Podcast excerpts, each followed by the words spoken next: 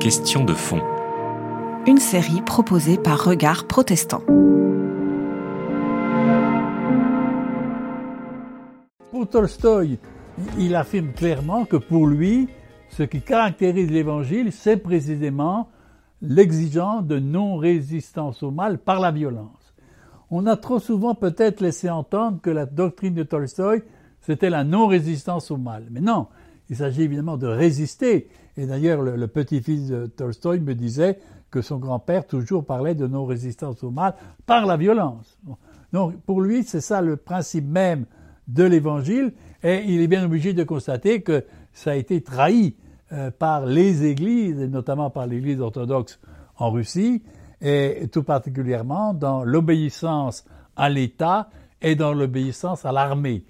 Tolstoï montre bien comment le citoyen et que l'Église lui enseigne l'obéissance à l'État, à l'armée, et que cela est en contradiction radicale avec le message évangélique. Ah, tout à fait.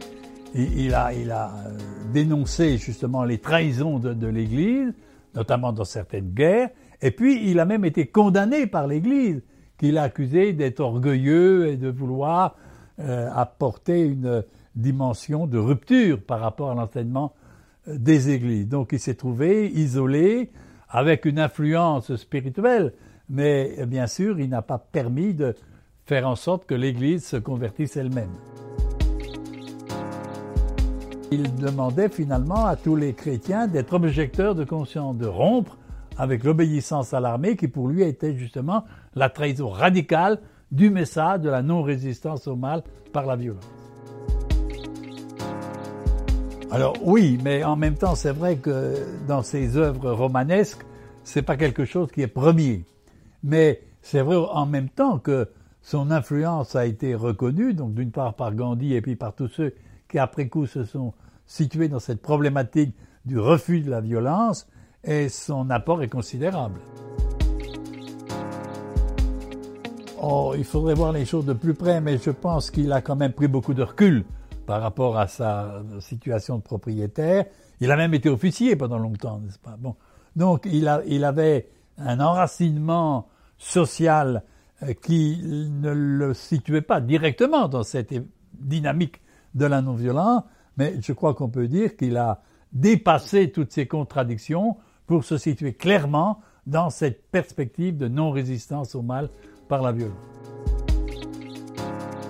Sans aucun doute, sans aucun doute, je crois qu'il reste euh, un repère pour tous ceux qui veulent essayer de euh, situer justement l'Évangile dans une perspective de refus de la violence, de refus du meurtre, et, même si lui-même ne l'a pas véritablement mise en œuvre, d'une stratégie de la résistance.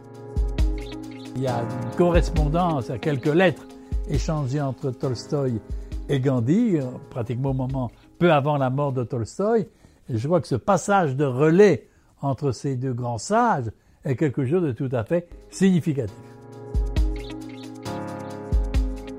Oh, c'est essentiellement une réflexion personnelle, n'est-ce pas? Il avait peu de repères euh, en dehors même de, l'Église pour se situer dans cette problématique. C'est aussi ce qui fait son génie, si vous voulez.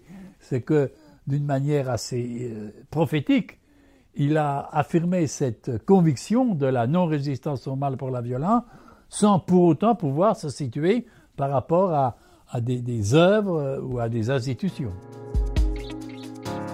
Ah, il protestait contre les compromissions de l'Église, ça c'est clair. Alors si c'est ça que vous voulez me faire dire, j'en suis tout à fait d'accord. Bon, alors il faudrait savoir si euh, les protestants ont toujours aussi protesté contre ces compromissions de l'Église. C'est peut-être moins sûr en ce qui concerne par exemple, certains leaders protestants, y compris Luther et Calvin, qui ont parfois aussi justifié la violence. Alors, mais euh, protester contre les compromissions de vie, contre les trahisons de l'Église, oui, bien sûr. C'était Question de fond. Une série de regards protestants.